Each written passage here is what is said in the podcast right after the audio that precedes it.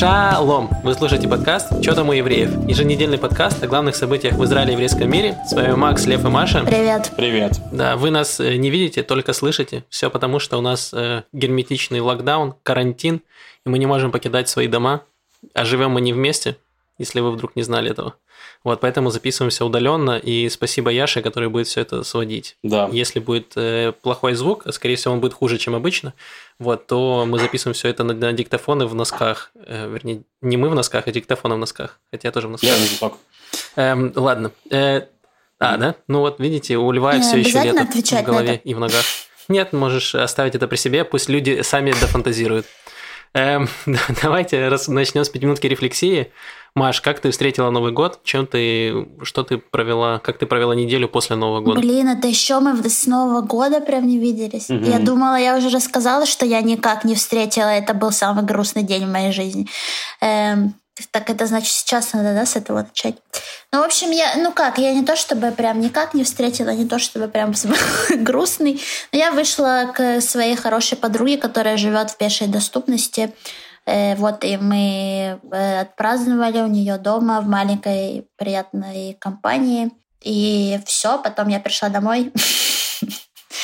Захватывающая история. Я знаю, что мне с такими нужно Ну, вести. Слушай, но блог. на герметичном карантине, мне кажется, вполне нормально встретила. Э, да, вот, и все, а потом э, наступила зима в Израиле, 23 градуса, да, аномальная тепла, и туман, был очень крутой туман, и я в один день, я встала в 7 утра специально, чтобы пойти и пофоткать э, туман, и вообще это очень э, крутое было такое природное явление в городе дня три, очень красивое, как по мне. Мгм. Да, фотки просто потрясающие. Это правда. Лев, как ты встретил Новый год? М. Слушай, ну, я тоже встречал Новый год дома с подругой. Э, Если честно, мне Новый год уже достаточно давно никак не отзывается. То есть я пока в Израиле, я его и не праздновал. Пару раз летал в Европу к друзьям, а так, если я в Израиле, то я один дома сижу там, ну или с кем-то. Вот. У подруги, естественно, другая ситуация. Она, это был первый раз, когда она не встр- не встречает его с друзьями. То есть ей было Ну, более ты не приятно. особо и друг, это Так понятно. себе человек. Ну, конечно, какой из меня друг. Вообще, в принципе, да, человек плохой. Ну, короче, сам Новый год мы решили, в момент Нового года мы решили выйти на улицу, чтобы зажечь там бенгальские огни, и мы хотели пойти на мост через шоссе Ион, тут около меня, около дома есть такой, ну, там машины ездят, там прикольно, он, ну, мост. Но пока мы шли к мосту, э, у соседей из окна очень громко играла Верка Сердючка, и там очень громко было застолье, и мы решили остаться там, и просто мы на улице разожгли эти бенгальские огни, вот, и момент пол, полуночи встретили под Верку Сердючку, как, знаете, как дети, которые на Рождество на магазин смотрят из-за витрины такие, как там подарки, там Дед Мороз, вот, там был праздник, семья, застолье, Верка Сердючка, и мы такие обсосы с бенгальскими огнями, вот, так и встретили. Надеюсь, пройдем не так. Отлично. Э, Что в тебя? Э, Я был в Хайфе у родителей, вот, приехали еще э, родственники, вот, мы посидели, отметили Новый год, я помню, что где-то в час ночи я уже пошел и лег спать, вот, что в 8.45 у меня начиналась работа, вот, но из хороших новостей я провел как раз там где-то недельку э, в Хайфе, я смог отдохнуть от, э, от всего, что есть в Тель-Авиве. А, в принципе, не знаю, чего я смог отдохнуть, от людей, наверное, немного, от других. Вот. Эм, зато я перестал деградировать, я начал читать.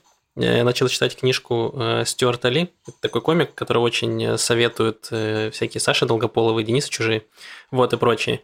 И я для себя понял эм, эту тему, знаете, что можно ли отделять человека, его отношения от его э, творчества. Вот многие же говорят, там, допустим, про Вагнера. Можно ли слушать музыку Вагнера? Потому что он был антисемит, но при этом достаточно гениальный композитор. Вот, я для себя вычленил, что я не могу отделять, потому что изначально я посмотрел концерт Стюарта Ли, и мне не очень понравилось. Но потом я начал читать книгу э, про Мгм. него, где он рассказывает про свою биографию, и я как-то проникся, и потом следующий концерт, который я посмотрел, понравился мне гораздо больше. Вот, и я для себя понял, что если я вдруг буду выступать где-нибудь, например, со стендапом, то я сначала распечатаю свою автобиографию, раздам ее людям, чтобы люди прочитали обо мне, прониклись, и тогда они будут лучше воспринимать все мои шутки и вообще все, что я буду говорить. Вот, это мой какой-то инсайт, мое, все, что я понял в новом Макс, году. это работа- работает, работает только если тебе интересно Спасибо, Лев, что ты это сказал, а не я. Тебе придется добавить больше историй про свою борьбу с интернет-провайдерами, больше туда как-то всяких таких э, э, компьютерных моментов, технических. Э, как будто вся твоя жизнь это борьба с техническими компаниями. Построй свой бренд личный на этом, я считаю. Карантин стал герметичным, то есть перед этим он был просто, просто карантин, обычный, типичный карантин в Израиле. Э, вот, но сейчас его сделали эм, герметичным, то есть локдаун полный, как это было в первый, в самый первый карантин наш. Эм, почему это было сделано? Потому что, несмотря на ограничения, все равно число заболевших было очень большое. Сколько там лев было в день? Слушай, ну вот последний день, когда я смотрел, это было несколько дней назад, там было 8 тысяч больных в день. То есть там сделали 150 тысяч тестов, то есть там 7% тестов положительные. То есть очень много больных новых. И да, я хотел добавить про карантин, про новый. То есть, ну, реально, карантин, который они вот запустили перед Новым годом за неделю, это, конечно, была просто полная клоунада, потому что они объявили, по сути, они объявили то, что сейчас вступило в силу практически, но в, по мере утверждения между министрами э, они давали все больше и больше поблажек. То есть началось с того, что оставили детей в школах во всех, э, во, во всех районах, то есть в красных тоже – оставили там открытые магазины, то есть, чтобы вы понимали, там на третий день локдауна, вот того, с который наступил неделю назад, я просто выхожу, и там работал магазин техники. Ну, то есть, по идее, он не должен был работать, он должен был работать только на доставку, и работать должны были только магазины с едой. Вот. Но они все работали, всем было плевать. Вот. И, соответственно, реально никакого влияния на этот самый, на, на рост заболеваемости не было.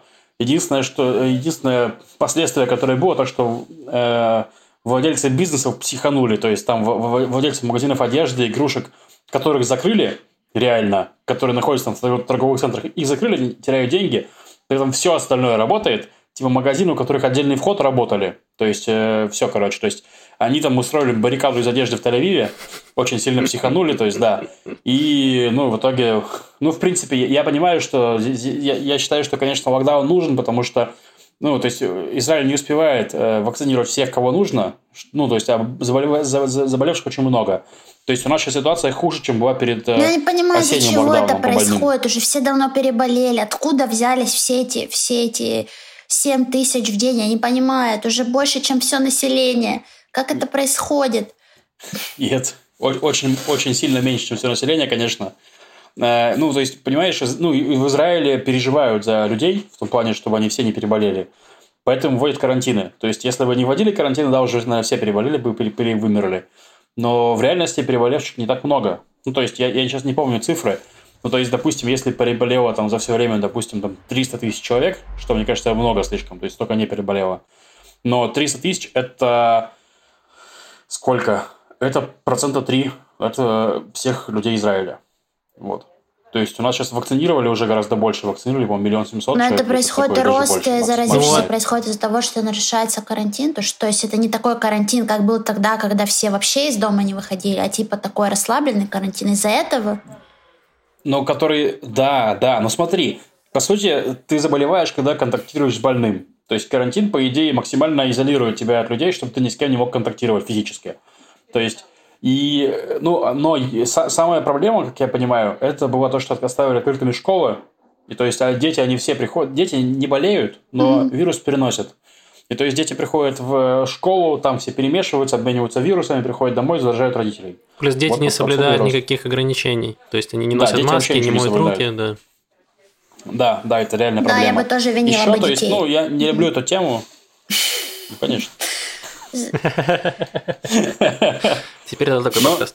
Я сейчас к этим перейду, короче, к нелюбимой своей теме, то есть, да, но в реальности, опять-таки, у нас заболеваемость в основном в секторе сейчас у ультраортодоксов. То есть, типа, даже араб, арабский сектор, где тоже плотно живут, он не так, не, не так болеет. То есть, светский арабский сектор никак, ортодоксы увысь просто по заболеваемости.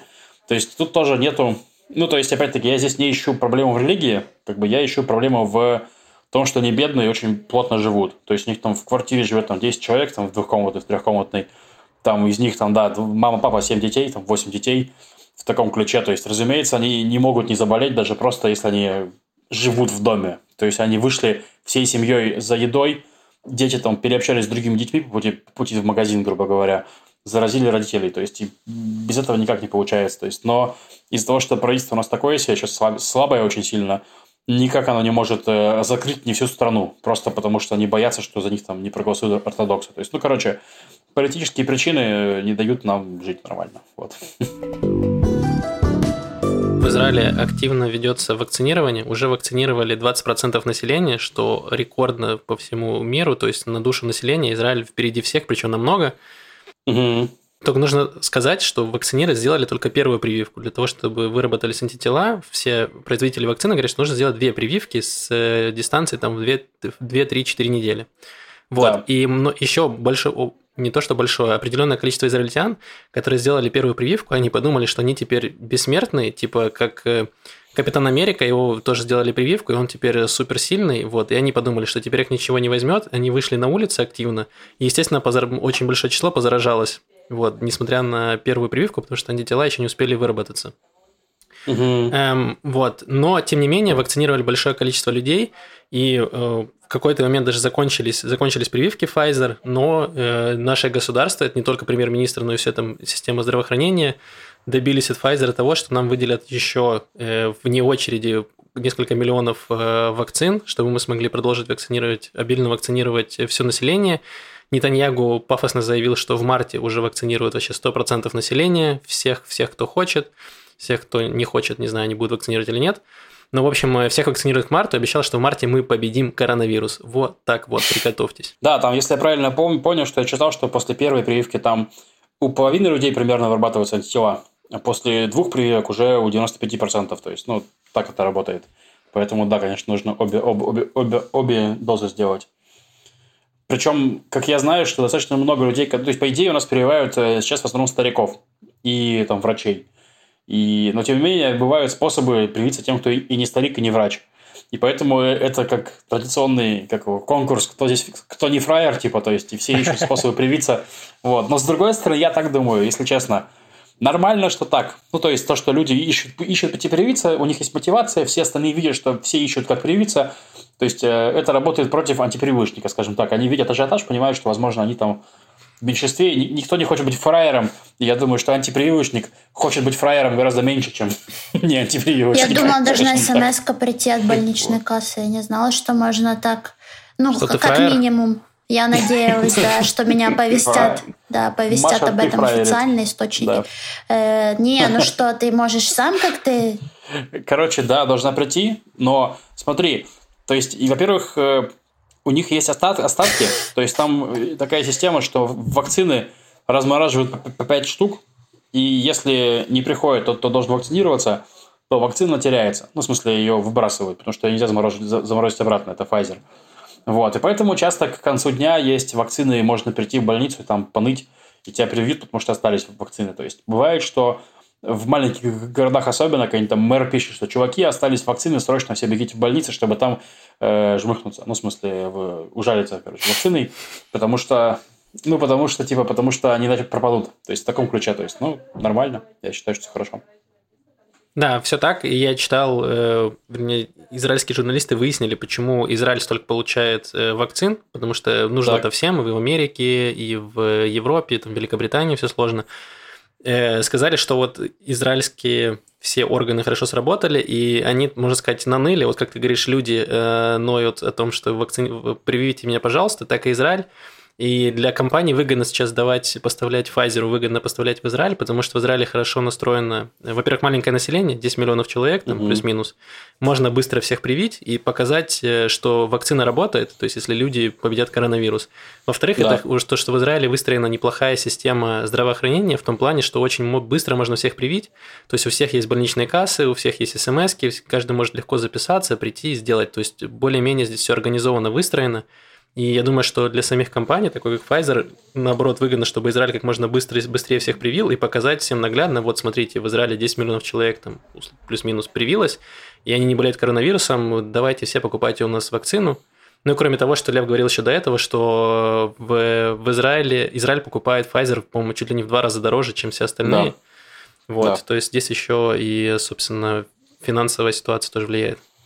Ну да, я, я, не, я считаю, что в этом плане Израиль делает все правильно. Да, я согласен. То есть, ну, потому что это, это, это хорошо, и, и да, и для имиджа, и для всего. Единственное, что забавно, что Эдельштейн в интервью сказал, что единственный, кто знает, сколько вакцины вообще нам привезут, должны поставить, это Нетаньягу.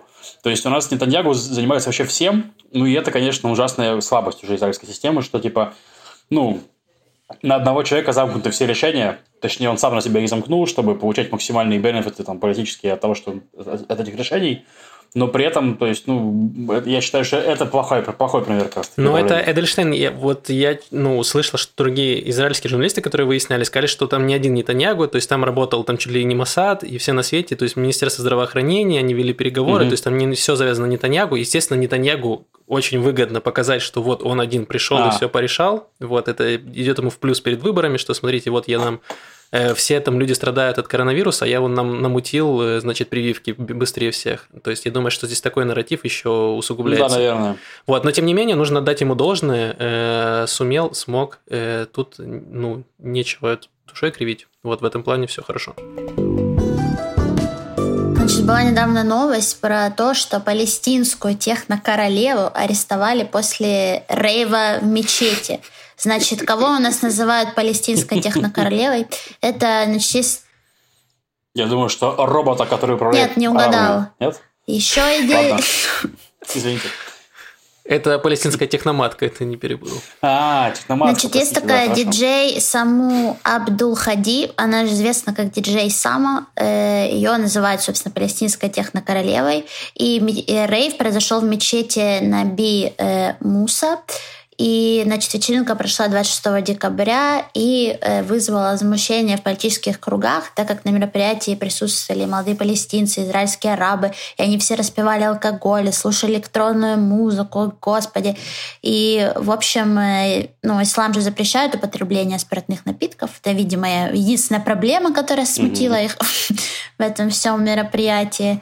И совместные танцы мужчин и женщин, и, в общем, хотя организаторы заявили, что э, разрешение на проведение такого рейва было получено, но, в общем, э, да, девушку арестовали, но уже по данным ее выпустили. То, что я последнее видела новости, и она уже не в тюрьме.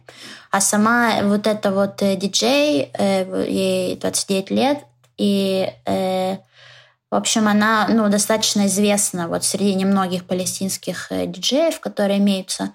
Она прям популярна среди рейверов. Так что вот такая вот новость. Но вообще звание технокоролевы, это прям, ну это круто. Это же ни один комик за такого еще не додумался. Было бы круто же нарисовать э, э, комикс про технокоролеву, еще палестинскую. Огонь, нет? И пришла бы Галь Гадот, чтобы ее сыграть, правильно? Да, конечно. Галь Гадот это израильская суперзвезда, да. Есть проблемы с этим. Да. Короче, про мечеть еще интересно, что это мечеть, в которой, э, в которой мусульмане и христиане, если не ошибаюсь, верят, что в ней э, похоронен, э, господи, Моисей. Вот. Да евреи в это не верят, евреи говорят, господи, чушь какая-то, Моисей вообще не там похоронен. Я не знаю, где похоронен Моисей, по, по еврейской традиции. Вот. Но, по короче, просто забавно. Мне кажется, Моисей бы жив. одобрил. То есть... А, да? Это у Маши своя еврейская традиция. В Машиной традиции, да. То есть Моисей такой, елки-палки, я провел вас провел вас через пустыню, провел вас через там, воду, там, соответственно, ну, потусуйтесь, чуваки, что такое у вас технокоролева? Да я сам восстану, потанцую, какого черта? Ну, короче, да, палестинская араба скучная, поэтому, ну, не араба, Блин. руководство. Интересно, как она, ну, ее же посадили в тюрьму на какое-то время. Как к ней относились на зоне, она типа входила такая, я здесь королева. Э, забавно. Вот, но ее арестовали, насколько я понял, палестинцы, то есть не израильская полиция, а именно палестинская. Вот. Ну, так это все происходило на территории палестинской автономии. Это не ну, там, по И там, по-моему, территория С, то есть там, где контролирует все а. равно Израиль э, территорию. Вот. Э, ну, насколько я понял, Израиль просто не стал мешать этому задержанию ничего, то есть это все палестинцы сами делали. Вот, так что угу. все остается на их совести, тут Израиль ни при чем. Угу. Вот Но когда Галь Гадот захочет снять про это фильм, извините. Так удачно совпало, что герметичный карантин совпал с судами над Биби, которые должны были пройти. Но суды перенесли, потому что оправдание было такое, что у нас тут карантин, коронавирус, некогда судить премьер-министра. Вот, так что их перенесли на неопределенное время, то есть нет конкретной даты заседаний. Вот, так что их перенесли. Но угу. буквально вчера вышла новая новость, что Арье Дерри, это наш министр э, внутренних дел, знаменитый, что да. его, ему будут предъявлены обвинения в налоговых э, мухлеваниях, ну, мухлевание с налогами. И вот, его еще обвиняли в, во взяточничестве, в мошенничестве, в еще там много чего было, то есть ему предъявляли, и в итоге решили, что э, будут, будут судить его только за налоговые э, махинации.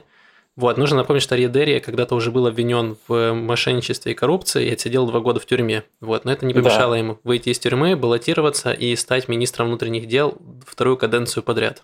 Да, он лидер партии ШАС, ультраортодоксальный они очень горячие эти союзники Нетаньягу.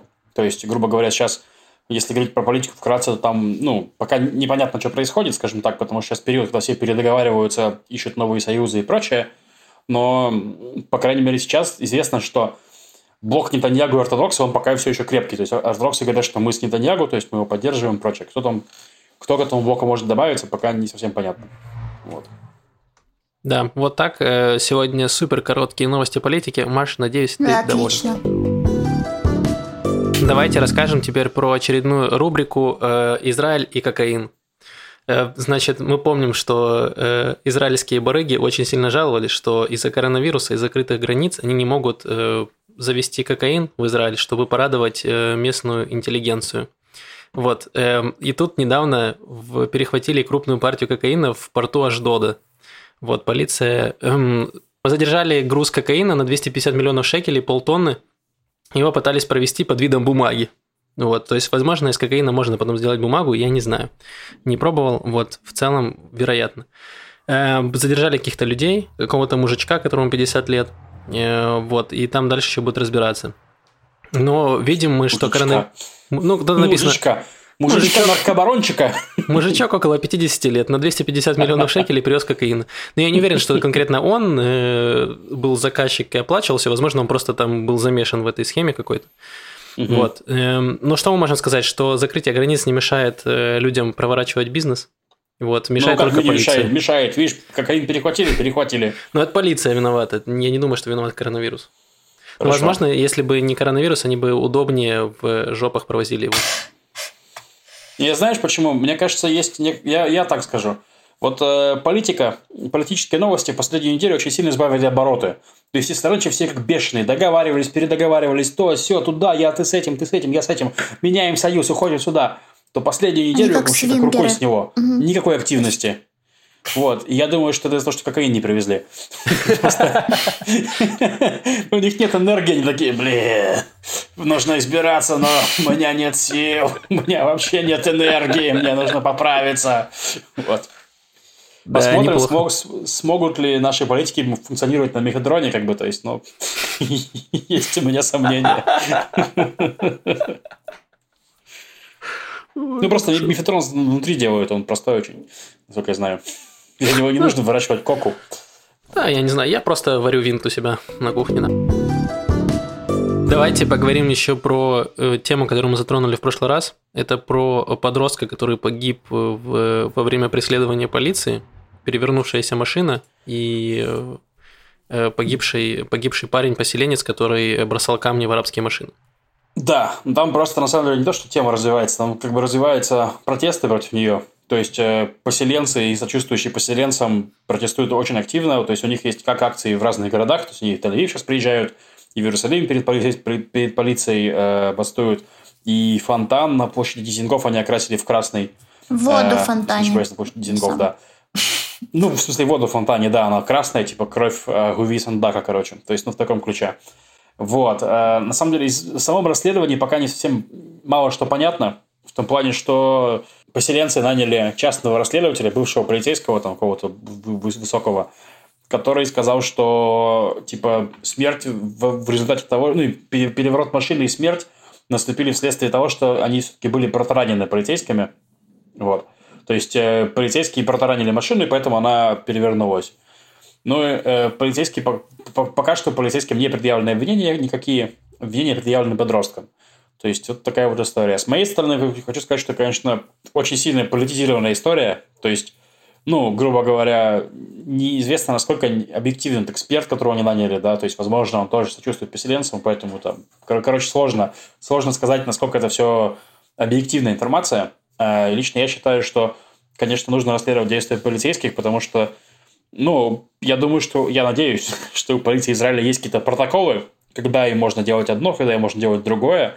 И то есть я думаю, что, возможно, таранить машину, с, если такое не, не супер тяжкое ну, преступление, без э, там, смертей, допустим, без покалеченных людей, потому что не нужно было таранить машину. Но, с другой стороны, кидание камнями – это тяжкое преступление, и вот, по-моему, ты рассказывал, не ты рассказывал про то, что Беннет, Нафтали Беннет, лидер да, Ямина, ну да, что он говно, я повторю просто то, что ты рассказал, теперь я буду казаться умным, хорошо? Да, да, конечно. Вот, э, да. Беннет рассказывал, Беннет в прошлый раз, когда судили арабских подростков, которые бросали камни в еврейские машины, он хотел приравнять это действие к терроризму, ну, то есть это суды и очень большие сроки заключения, то есть, ну, естественно, если мы рассуждаем из этой, с этой позиции, то, разумеется, еврейские подростки тоже совершили очень тяжкое преступление терроризм, поэтому, возможно, таран их машины оправдан, потому что если бы арабов, которые террористов преследовали, их бы таранили.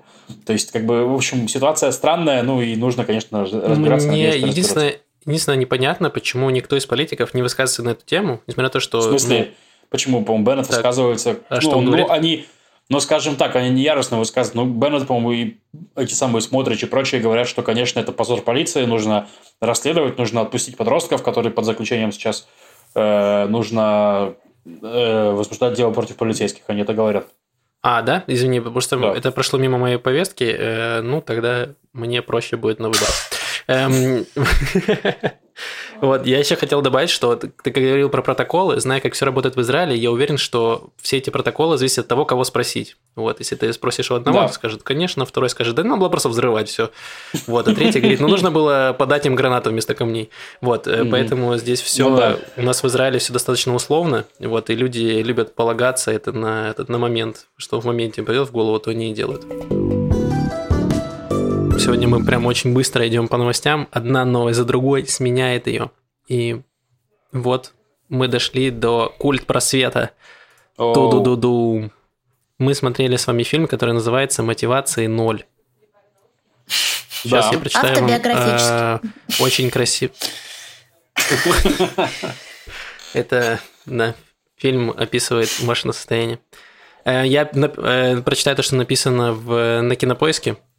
Зор и Дафи – лучшие подруги, служащие в администрации артиллерийской базы на юге Израиля. Дафи ненавидит удаленную базу в пустыне и отчаянно пытается перевестись в Тель-Авив. Зор не волнует место, месторасположение базы и ее главная забота – потерять девственность. Она боится остаться без подруги и готова на все, чтобы ее остановить. Административный офис может быть наиболее скучным и незаметным местом на планете, но степлер с первого акта обязательно выстрелит в третьем. Вот такое описание дает нам кинопоиск, слишком, мне кажется, э, пафосное. Вот, по большому счету, фильм идет про э, военную базу в Бершеве и про девушек, которые там служат. Они служат секретаршами. Основная их задача – это приносить кофе офицерам и э, хранить бумаги, всякие обходные бланки, в общем, заниматься макулатурной работой и в Шрёдере уничтожать документы. Вот, собственно, об этом идет фильм. Давайте вкратце расскажите, как вам вообще. Мне фильм понравился. Я его еще пытался посмотреть немножко через феминистическую оптику. Соответственно, мне не очень понравился. Ну, в плане... Ну, как-то там все, все это больше похоже на выживание женщин в мужском мире. Ну, в плане в армии, да. То mm-hmm. есть, хотя армия Израиля – это не мужской мир. То есть, там много женщин, которые принимают решения и прочее. Но сам по себе комедия хорошая, шутки смешные, девочки очаровательные все. То есть, там э, показано... Они очень сильно показали разнообразие армии. То есть, потому что израильская армия – это плавильный котел – то есть туда попадают все, то есть там у них была девочка типа там Арсит, это которая гопница такая израильская, там была девочка русская, ну, в смысле, э, видимо, дочь репатриантов, потому что она очень хорошо говорит на иврите, но с акцентом таким стальным русским. Вот. Ну и, в принципе, они с разных концов, все очень разные, это прикольно. То есть я от самого фильма получил ну, удовольствие, это смешная комедия. Казалось, что она какая-то не очень, не очень реальная, ну, в плане, все-таки это фильм, то есть, э, но были вещи, которые, короче, меня заставляли меня не верить в происходящее. То есть я не, не верю, допустим, что от выстрелов на военной базе не прибегут люди, скажем так, например. Ну да. Вот. Но в остальном, в остальном фильм очень хороший, мне очень понравился. Ну, очень, очень милый. Да, Маш, мне тоже тебе? понравился фильм, и он смешной. И еще э, ну, забавно, конечно, не знаю, окрестила ли Мири Регев этот фильм как просто опять э, какой-то ну, ужасный антиармейский, скорее, фильм. я бы сказала. Потому что вот фильм «Фокстрот», ага. да, которым она тоже очень э, неравнодушна в кавычках была, который показывал армию тоже как там, ну, вот этот пункт, опять где-то в пустыне, где им нечего делать, они сидят, и там только верблюд, который проходит через э, их э, блокпост. И вот, ну, то же самое, вижу какую-то такую отсылку, что вот в армии есть вот эти девочки, которые, ну, придумали должность, да, то есть ты бумаги пропускаешь через этот э, Шрёдер, короче, в общем, ну, какая-то выдуманная должность, о которой, собственно, ей и говорят, что важности в этом как будто, ну, нет никакой, в общем. И это такое забавное, ну, забавное наблюдение, как израильские режиссеры показывают э, армию, да, и свое отношение к ней. Э, а все остальное, ну, юмор и, в общем, картина цельная, с, с, там, с некоторыми такими интересными сценами и решениями. И еще, ну, мне понравилась, наверное, идея вот этой вот какой-то мечты, куда ты очень хочешь попасть, но не факт, что там ты не знаешь, что там, да, но вот ты прям ты живешь этой этой идеей, и она настолько тебе я правильно понимаю, что сейчас про девочку, которая хотела учиться э, говоришь, Нет, да? Лев, я говорю про девочку, которая хотела попасть на эту военную базу Азриэля. Э, но девочка с девственностью, в принципе, ну, они друг друга стоят так-то в силе своих, э, своих стремлений ну, да. и путей, которые они находят для реализации, они, в общем-то, стоят друг друга, я думаю.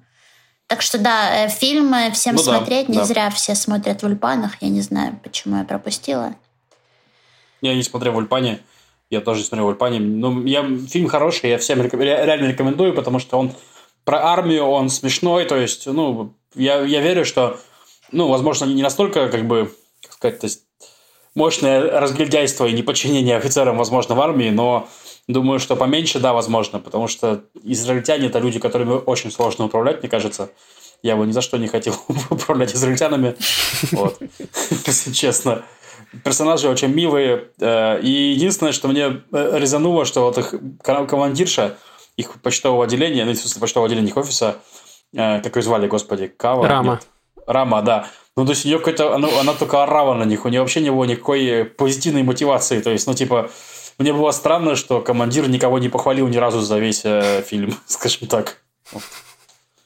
Ну да, там показано, что она очень хотела, очень хотела подняться в должности, но не да, пошло. и поэтому, да, не пошло. Эм, да, я фильм смотрел раз, наверное, три или четыре, и во многом как раз, когда я только приехал в Израиль, был на разных программах, там и в одном ульпане, и во втором ульпане, то есть везде его показывают очень часто. Это такой пример. Э, там достаточно простой иврит, то есть не нужно быть сверх, э, сверх продвинутым, чтобы его, его понимать. Вот mm-hmm. фильм смешной, фильм показывает Израиль.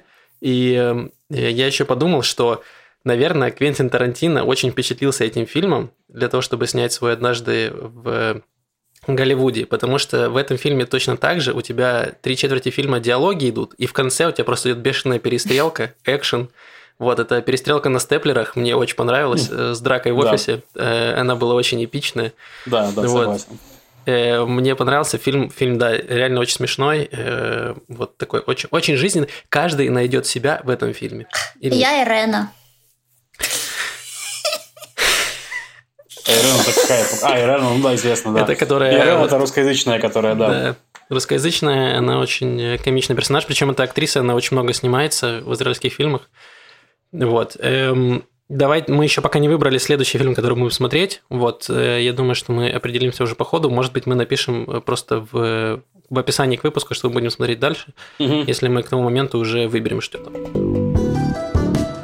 Самая важная рубрика, простите. Да, да, давайте перейдем к самой важной рубрике. Э, что Маша, что там по культуре? В общем, Да, я собрала, кстати, сейчас очень много опенколов, вот как, как, как у нас, чем карантин герметичнее, тем больше опенколов. Давайте вот такую проведем э, параллель. Э, я, я э, нашла вообще их четыре здесь, но на самом деле я, наверное, скажу какие-то самые такие крупные. Еще следите, напоминаю, о телеграм-канале нашем Постербут, где Э, мы собираем подборки, и там вот э, практически каждую неделю что-то появляется. Э, значит, первое — это Fresh Paint, о котором мы уже не раз упоминали. И вот наша гостья Катя Фрицалис, которая у нас была художница недавно, она была участницей э, вот этой теплицы художников, да, и сейчас эта ярмарка современного искусства Fresh Paint объявила Э, open call э, для художников, которые хотят э, ну, на следующий год, уже в общем, ну, на этот год, в 2021, попасть вот в эту теплицу. Это до 7 февраля можно подать заявку. Заявка платная, она стоит 148 шекелей. Важно, чтобы у художника было хотя бы 10 работ, которые выполнены за последние 10, ой, извиняюсь, 2, за последние два года. Э, это большой старт для начинающих э, художников, так что если э, вы современный, молодой, активный художник, то подавайтесь и пробуйте. Э, Еще один open call — это некая такая лаборатория, которая раньше не слышала, Art Space в Тель-Авиве на Герцле 119.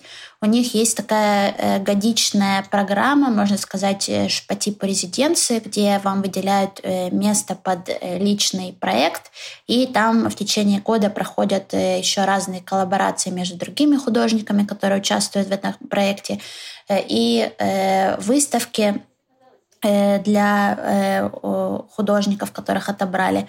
Э, там есть такое условие, что для участия в этом проекте у вас должно быть хотя бы ваши работы должны хотя бы быть в прошлом отобраны для трех групповых выставок или у вас была одна хотя бы персональная выставка. Это один из таких критериев. Э, и еще там такое есть э, такая штука, что 340 шекелей э, в месяц вы платите как бы за эту программу. То есть, я так понимаю, туда входит помещение, где вы работаете, и плюс вся кураторская поддержка и все вот эти выставочные проекты, которые будут проходить в течение года. Подача туда до 30 января. То есть, на самом деле, время уже не так много. Э, и еще один open call э, иерусалимский. Э, когда вот я ездила до карантина в Иерусалим, я там набрела на улице на такую большую уличную фотовыставку.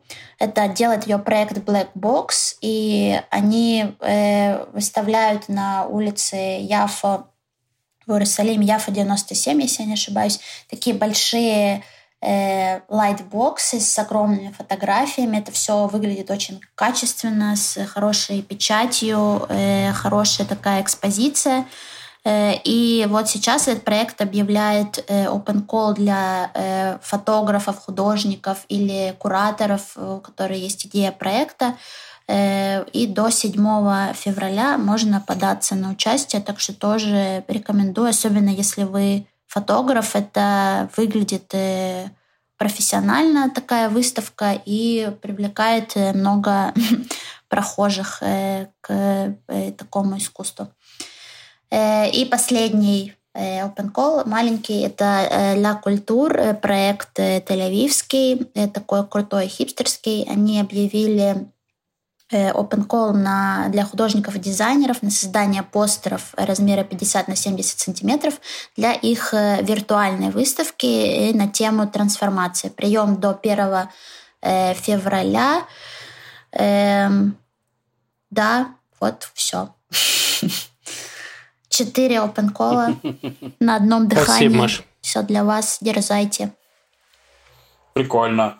То есть реально связано с тем, что стало меньше, точнее, из- из-за локдауна столько Но... заявок или ну, я наблюдаю, что у меня такое впечатление, что да, то есть мэрия так там пытается что-то придумать, какие-то call, только вот как только локдаун, то есть mm-hmm. как будто какие-то там движухи по поддержке музыкантов или что-то себе вижу, mm-hmm. какие-то такую тенденцию, мне так кажется.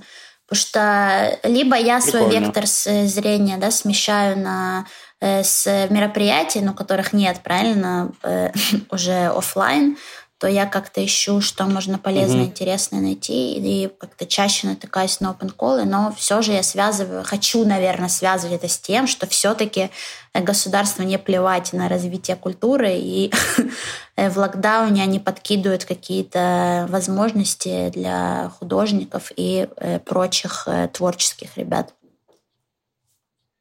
Угу. Да, было бы неплохо.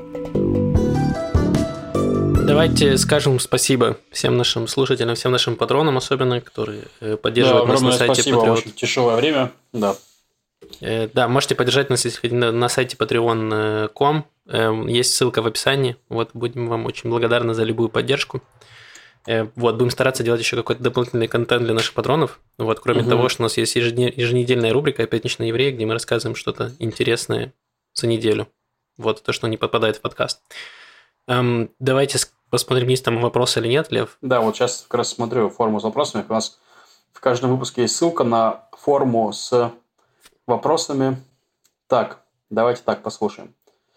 Привет, живу в Израиле, люблю вас слушать. Это очень клево. Служу в армии и пишу накануне третьего локдауна. Из-за коронавизма пропадает любое желание выходить на улицу и постепенно превращается в сыча. Гражданская жизнь становится грустнее, чем армейская. Вопрос такой, как выходить на улицу, радоваться жизни на гражданке во время локдауна? Ох, я не знаю. Нету... Но у меня нет... Я... Давайте я расскажу свой опыт, как бы он не, пози... не позитивный вообще. То есть, э, ну, вы, я думаю, те, кто смотрит ви- видео версии подкаста, знают, что я не самый спортивный человек в мире. То есть, я не Усейн Болт, я не Криштиану Роналду. Но, тем не менее, до, скажем так, до коронавируса, в эпоху до коронавируса, когда я еще ездил в офис, понимаете, да, э, я настроил себе какой-то ну, уровень физической активности, который меня поддерживал в форме. То есть я много ходил, там выходил из-за пару станций там, до дома, ну, по поездов ходил пешком. То есть, ну, короче, в итоге у меня была некоторая спортивная форма. Э, на этой неделе мы э, решили с подругой немножко начать заниматься спортом. Это из-за того, что она нашла э, баскетбольную площадку в трех минутах от ходьбы от дома. То есть я до этого искал ее три года тут, не нашел. Но вот Маша нашла ее за три, сколько там, месяц. Вот. И, соответственно, мы стали туда ходить играть в баскетбол, мы этим увлеклись, мы ходили туда каждый день, и после трех дней я умер вообще весь полностью. То есть, как бы физически истощен. И понимаю вас, э, господин товарищ слушатель, не знаю, как зовут, э, абсолютно просто нету мотивации выходить. То есть, ну, реально можно выходить играть в баскетбол, можно выходить ходить пешком там вокруг района, что угодно можно делать, но мотивации абсолютно нету.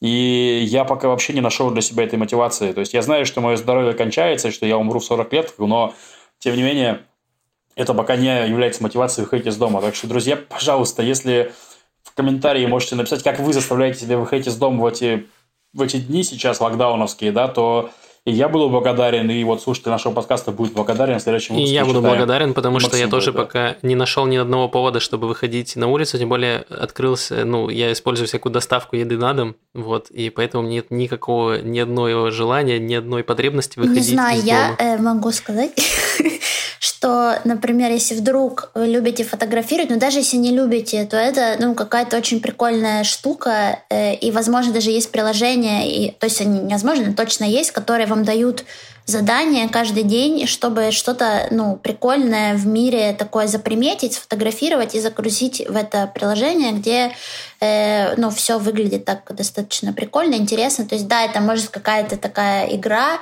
и, возможно, для этого все-таки нужно иметь какой-то интерес, э, там, не знаю, к творчеству э, и какой-то такой визуальной эстетики, но э, такие э, занятия, может быть, э, как-то могут вовлечь в наблюдение за окружающим миром. И еще, когда зима такая э, солнечная, как сейчас, то погода, не знаю, очень крутая. И там я сегодня вышла в какой-то ну, магазин, и потом просто засела в парке, наблюдая там за людьми, за собаками, не знаю, просто э, сидела на солнце и э, кайфовала где-то часик. Но э, я не знаю, сколько это сильная мотивация, но словить солнце э, почти в середине января. Э, прикольная штука. Да, погода потрясающая была сегодня, совершенно правда. Ну вот через недельку она еще испортится, и будет совсем плохо. Вот, как я просто отвечаю Маше. Спасибо, очень оптимистично, Лев. Продолжай. Да, и у нас еще один вопрос в форме есть. Спасибо огромное за вопросы, давно их не было. Э, привет. Известны ли вам, ребята, успешные кейсы переезда в Израиль не евреев и не супругов евреев? Обожаю Израиль, учу иврит, но кажется, шансов переехать, да и просто пожить в стране у меня как не еврейки нет. Ну, пожить так, чтобы поработать здесь легально, скажем так, э, переехать сюда без э, статуса, ну, без еврейства сложно, честно скажу. Я знаю, что какие-то рабочие визы должны быть, но они, мне кажется, ну, нет, на самом деле. То есть я кейсов не знаю. Все, все, все, все, все что я знаю, связано с репатриацией, перевозом супругов, супруг там и прочих. То есть, э, вот. То есть ничего такого нет. Но, конечно, вы всегда можете приехать на три месяца, граждан России, граждан, ну, гражданка России или Украины или какой-то такой страны, можно приехать на три месяца без визы спокойно здесь пожить. То есть это точно можно. Попрактиковать иврит и так далее. Если приедете, то пишите, мы погуляем. В смысле, позовем на какую-нибудь тусовку как минимум. Вот. Um, у меня есть опыт... Если они не... Да, потому что если человек сможет прилететь в Израиль, не будучи гражданином Израиля, то уже можно будет что-то делать, кроме ну этого. Да, ну да. Что-то организовывать. В общем, у меня есть э, опыт знакомства с всякими людьми, которые э, проживают в Израиле, не являясь ни евреями, ничего такого.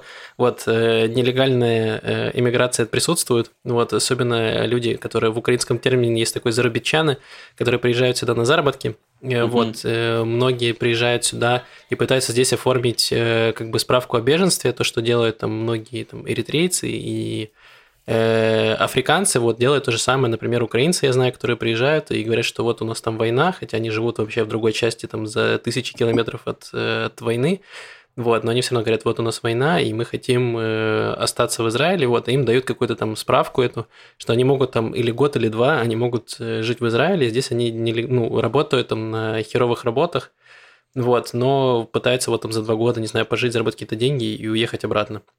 Ну, вот, да. поэтому такая да. схема тут есть, но э, еще один вариант это, естественно, пройти гиюр, вот, стать евреем, ну вот, и остаться жить. Вот, пожалуйста.